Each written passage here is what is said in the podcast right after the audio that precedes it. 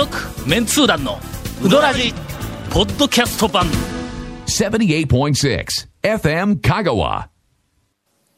ほんでの、はい。年末に、はい。蒲生の、ええ。あの90歳のばあちゃんと、はい。おばあちゃん。はいそれからの大将はい。とか、一緒に昔の古いはいあの讃岐うどんのシーンの話を、まあいろいろ2時間ぐらいこう話を聞いてきたりでよったやんか、はい。あのなえー、っていう、まあまあ俺はそうでもないけども、はい。やっぱり知らん話がボコボコ出てくるの、はいはいはい。あの一つはな琴波の、えー三島、三島はい、うん。三島製麺、あそこで台の方が動く麺切り器はいはいはいはい。ありますね。っていうのがあるやんか、多分まだ現役やと思うけどあそこでしかもう最近見たことないという、多分香川県中であそこだけ現役で使う、あの普通は包丁が動いていくあの麺の台の上にあのもう麺線麺線なの新こしいというか、うんステンレスのね、あれでなんか今時のやつ、で生地をこう伸ばしたやつをこう畳んで、でそこにこうトントントントントントンといくときに包丁の方が動いていくの？右にだんだんちょっと右になんか動いていくのに。なんか動いていくやつ、うん。はいはいあります。けどあのー琴波の三島のやつはもう骨董品で、包丁の位置は変わらずに、下の台がちょっとずつこう動いていって、面が、あの面線になってこう切れていくっていうふうな、でその話をはこれはもう有名な話やんか、はい。昔の蒲生もそれだったんだって。だけどあれは、はい。昔ある時代あれでしょうね。結構ポピュラーだったんではないかという新ネタが。ただそれあと多分ね場所がね、うん。あの台がこう動いていくから、台のスペースがいるんですよ。で今のやつって台自体はもう置いたままでいけるから、場所がというその台、えっ、とその進化した台の方の、うえーそっちの方は包丁がこう、はい。動いていく上に、綿棒を、その台の横にスッと差し込むところがあって、ほんでワンセット塊でコーンとどっかにこう、立てかけたりなんかでしまえるとかいうふうなのにうんこう進化をしたらしいんやけども、その時にええ。どうやって売っちゃったんとか言って、その麺うどんをこう伸ばしていって打つっていうふうな話をしよったらな、すかし打ちはい。について、まあよくね、うん。あの知ってる方はそう。おっちゃんとガモムスが熱く語り始めてえ最近は透かし打ちやちゃんとしよるところがどこにもないとかいうこう話になって。透かし打ちってまずちょっとご説明を。あのあれですね。生地をこはい。う伸ばしますはいはいはいさあ丸く伸ばす店もあれば四角く伸ばすあの店もはい。そいつを棒綿棒にくるくるくるくるとこう巻きます。はいていきますはいね。ほんでえっとそいつをあのか板に板に。ちょっと打ち付ける感じのバ打ちッタンバッタン付けみたいな。ながらうん。打ち付けながらみいうのが、はえっと近年まああのテレビとかあ映像でも見た、見る人がおるかもわからんし、実際店に行ったら売ってる人も、たくさん、はい。あのおられますから、はい。目にすることあると思いますがえっ、とね棒でこう丸めていく時にこうなんかドンドンドンドンと打ちながら前の方に行ってそこからまたビーって伸ばしてでくるくるっと巻いてそこからトントントントンと前の方に行ってというその棒がこそうちょっとスライドさしながら、うん。あてあのスライドさせて当てながら動いていくい。うふうな絵をを見るやろ、あれのくるくっと巻いた後、はい。綿棒の位置が変わらんのが透かし打ちなんやって。要はあの、ん。えっ、と体と綿棒の間は一定やっちゅう話ですね。うんで綿棒がその台の上を動かないの前にも、うん。前にも後ろにも動かない、同じところでタンタンタンタンタンタンタンタンってもうリズミカルにタンタンタンタンって中で回しとんだこう手で棒を回しながら透かし打ち言うたら前後にちょっとす、あのこするみたいなイメージがあるだろありますよね。あれはの、えエセ透かし打ちだって違うんだって透かし打ちは本来、その棒の位置を、うどんをはいはいはい。の生地を薄く巻いはたい。棒の位置が同じ位置でトントントントンとリズミカルに上下にちょっと回転させながら。回転させながらトントントン。ンほんで透かし打ちの上手な、えーっとはい人は、はい。そう棒を回しながら、つまり、えっと、そう棒に巻きついとる生地を回しながら、その薄い生地のどの辺があー分厚いか。分厚いか、えーどの辺がこうちゃんと、あの打ててないかいうふうなのが全部わかるんだって。今は今の職人さんでもまあほら伸ばしてから手で触ってちょっと、ん。あの熱いところを確認してますよね。あれがほんでぐるぐるっと巻いて手前にシュッて引いてうんうん。うんそこからトントントントンとこうちょっと巻いてまた手前に引いていうさあのなんか動きが入るやんか。タンタンタンっていうその手前に引いてっていう動きが入るのは本来の透かし打ちでないんだって。ほんで今誰ができるんやって、だだ誰それできよったけどなとかいう話をしよったんやけど、しえっとちょっと透かし打ちはいはいはい。に関してあの取材をこれから数ヶ月、えー半年ぐらいかけて、えー何事なんかいうのと、調べに行こうかなと思っています。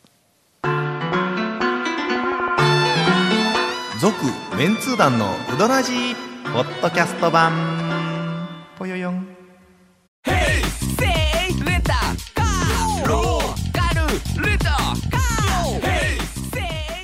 借り方があるん？ウィークリーマンスリーレンタカーキャンピングカーとかある車全部欲張りやなに関連をはいしたお便りをいただいておりはます。に関連してはい。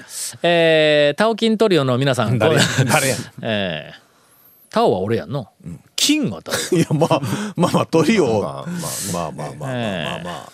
今年も楽しい放送ありがとうございました。えー去年のお便りです、はいえー静岡のジョルトレーンと申します。久しぶりです。第424回の放送で、戦前戦後のうどん屋さん情報を集めるというプロジェクトのお話、痛く感動いたしました。えー。うどラジを聞き始めて早数年、はい。こんなに真っ当な放送が かつてあったでしょうか？いやいや。えさてこの話の中で、団長が採取してきた話の中で、はいはい戦前家で栽培した小麦はいを。製麺所に持ち込み、それと引き換えに踏んでいないうどんにしてくれるというものがありました。あ要するにはなんかの押し出して麺になるっていうのはなんか上の上合の上みたいなところにこうなんかこねた泥え柔らかいやつをパスタみたいな感じのやつですねうんギューッと押したら下からこうでニュルっと出てくるはい。えー讃岐うどんのファンになって早数、えー、と十数年、私は讃岐うどんは踏むのが当たり前だの、あ当たり前だのクラッカーと思っています、えー、親父ギャグが、うんなんとなくね、えーうかっと読んでしまいました。ちょっと下読みをしていないことがバレてしまいましたが。もし下読みをしてたらここは飛ばしてますね。飛ばしてますえー讃岐うどんは踏むのが当たり前だと思っていましたので、えーとても新鮮な驚きのお事実でした。えーすると一つの疑問が頭の中に湧いてきましたので何卒団長の博識を持ってお教えいただきたくお願い申し上げます。それは讃岐うどんはいつ誰が踏み始めたのかということです。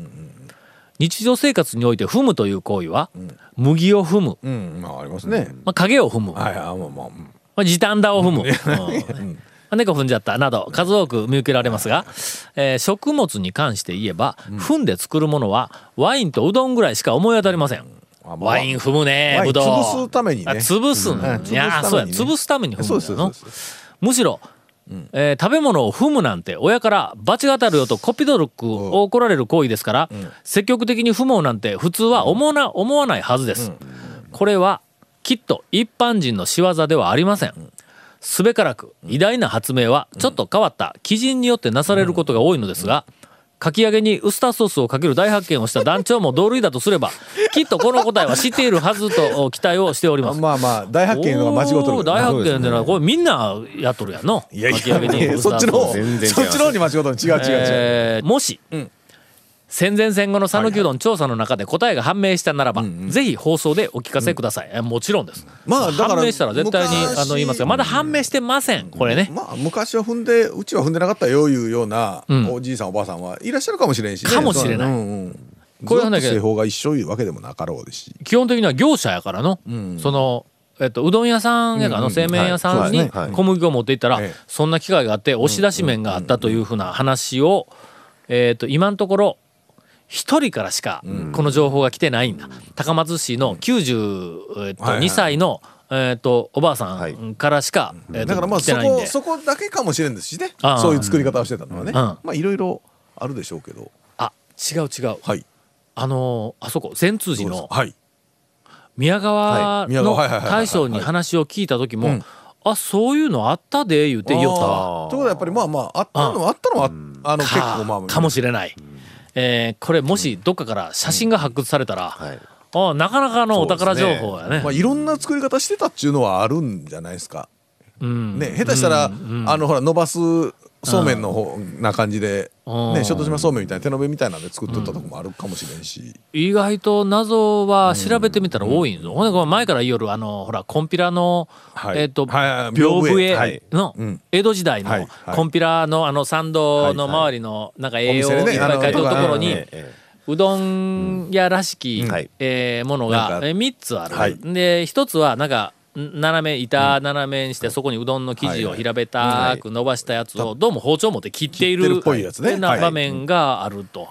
それからなんか団子みたいなざるに団子みたいなのが入ってる。なんかなんか絵があると。もう一個なんかあったとにかくなんかそれで、えーやっぱりこの頃から、えー、と香川県は、あのうどんが、あの名物だったんだというふうな大きなストーリーになっておりますが、あの屏風絵のええ。どこを見てもうどんを茹でているシーンがないんだ絵が。はい。釜もなんかあったようななかったようなほとんどまなんか見当たらなかったような描こうとしたら気がする釜とか描きそうな気しますけどね。釜かかなあかんよなこれ。どう考えたって。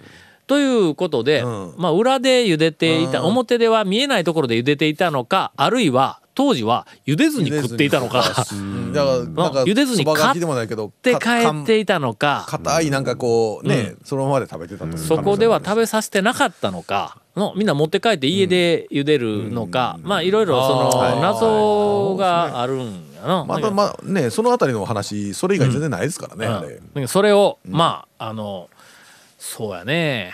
5年計画ぐらいで、えーなるべくたくさんの人があの協力をし合って、えー、と発掘をしたいと、だから香川県の中からね、ちなみに足で踏むっていう、はい。あの行為については、はい。はい。はい。えっ、とねこれはあ前言うたっけ？あの琴平の多分もう亡くなられたと、ええだと思うんですが、はい草薙金四郎さんという、はいはい。もう琴平のことならええ。何でも知っている辞書を作る人が草薙金四郎さんに教えてもらうぐらいの、方に、えー、と昔私タウン情報の編集長をしてた頃に、あの取材をしたことがあるんです。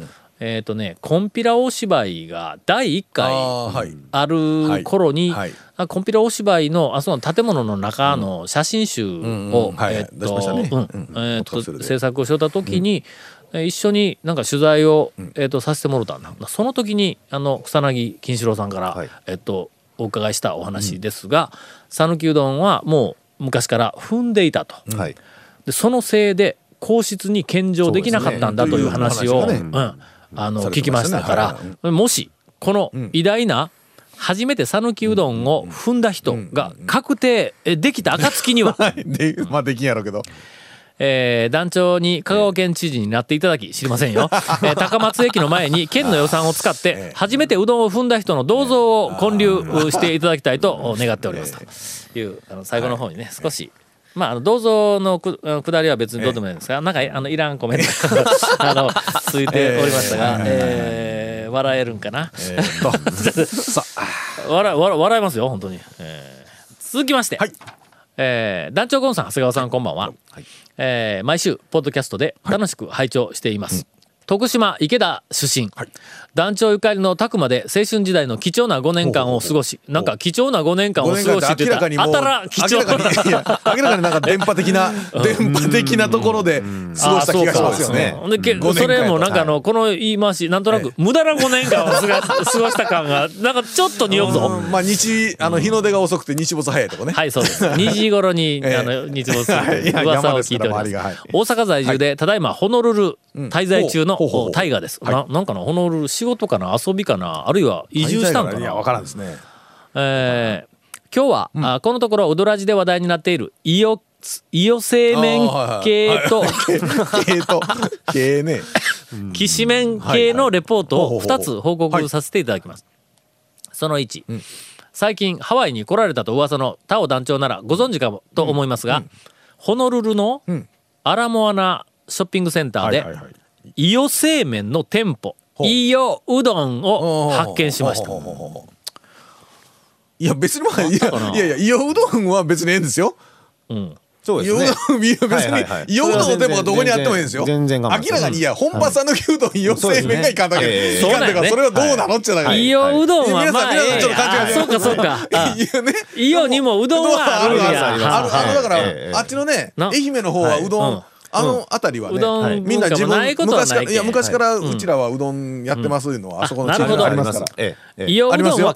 ありますよ。問題は全く問題ない本場本場讃岐讃岐伊予うどん。伊予うどん。う ん讃岐とか香川ついてたら。なんだこれはみたいなことになるんだねはいえーついでですが、ワイキキの免税店、えっ、と、ギャラリアのあ裏手あたりのクヒオ通りには、えー、讃岐うどん会の、の、の、の、お店舗もありました。でまあまあ、それは、よく知ってます。ね。はい、ちょっと待ってくださいね。えーえー続きまして、えー団長御用達、御用達のラウス昆布白菜漬けで有名な、阪神百貨店の梅田本店地下1階のファストフードコーナーで、柿安、柿安はい。柿と、漢字の柿ですね。うん漢字の柿、はい。果物の柿。あ果物の柿とえっ、と、安心、安心安全、えー不安の安ですね。柿安うん。讃岐きしめん大吉なる店舗を発見しました。これはどうですかこれ？讃岐きしめん。讃岐いう名前の人かもしれないですよ。店主があなるほどね。それはもう珍しい珍しい。山越えうどんみたいなもんか。そうそうそうそうですよ。えええええ山越さんとこ。絶対違うわそんなもの。讃岐きしめん。なんだこれは。メニューはかけきつねからカレーそしてなんと釜玉まであります。しかし麺は当然のごとくコシのないペラペラの麺でしたと、とえー素朴な疑問ですが香川県にはラーメン屋さんもうどん,、えー、とうどん屋さんでそばを出している店もありますが、うん。ありますね。きしめんを扱っているお店は一軒もないのでしょうか、えー長谷川さん調査よろしくお願いしますというえまあとりあえずうどん屋ささんできしめんっていうのはないとは思うんですないけど、ね聞いたことはない。ですね店で私も今まできしめんがメニューにある店は、ないですね。えー、と見たことがありません。これ新規事業で香川できしめん屋するか？なんかね鍋とかできしめんの麺使ってるようなところ見た覚えがないこともないんですよね。るけども。うん。だからただだから、なん。かその、愛知とえあの、うんうんうん愛知出身の人みたいな、あの中部出身の方とかなんかなどっか居酒屋で見たことあるような気はするなんか平べったいのそうなんかね。ああったような気はしますけど、まあそのぐらいな感じでまあございますな。その程度の話です。はい。はいえーっとホノルル滞在中のタイガー、はい。えー路頭に迷ったら、香川できしめん屋やってみ、まあひょっとしたら、どうする？どうなるかは保証せんけどね。はい。初めてやからなんか、ええあの話題になるかもわからんよ。はいはいはい続メンツー団のウドラジポッドキャスト版。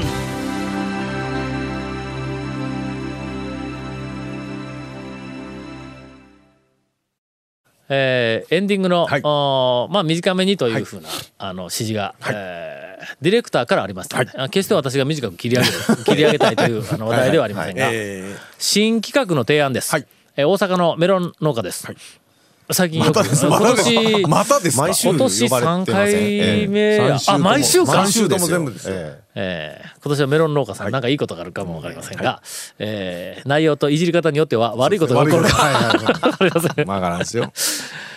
えーっと実家に帰った際にはいつも車で iPod を使ってウドラジを聞いているんですが、あはいはい今回横に座った母親がん一言、この人たち毎日毎日よう喋るなぁと言って感心してました 毎日毎日。再生したですね。ね、ヘビーローテーションで再生してますからね。えーあんまりそんな毎日喋ってないです。はいだいたい3週に1回ぐらいえー喋ってます。2週に1回の予定だったんですけど、だいたい3週に1回ぐらい喋ってね。えー何回もヘビーローテーションで聞いていると、この数年間でウドラジでいろいろ見えてきて、えー見えてくることがあって面白いです。以前、長谷川さんがざるうどんをうまく食べることができないことが判明しましたが、はいはいはい実は第85回あたりで、長谷川さんがうどんの食べ方を熱く熱く語っている時があるのですが、そこにはざるうどんのことには一切触れていませんでした。ね あ僕話が一貫性がありますよね僕ね。ほんまやな、え点での会話が線でつながっていけて何回も聞き直すのも面白い、えーということに気がつきましたというお便りを、えー。えーまあまあ僕らをまあ喋ったら忘れますから。さて前置きが長くなりましたが、正月こたつに入りながらあーこたつに入りなは入ってみかんを食べながらふと思ったんですが新春うどん店主による覆面座談会なんかできないかなと思って、えー企画の提案をします、いつも長谷川さんが居酒屋さんで大将たちと酒を組み交わす場面をリスナーにもお味わわすことができます。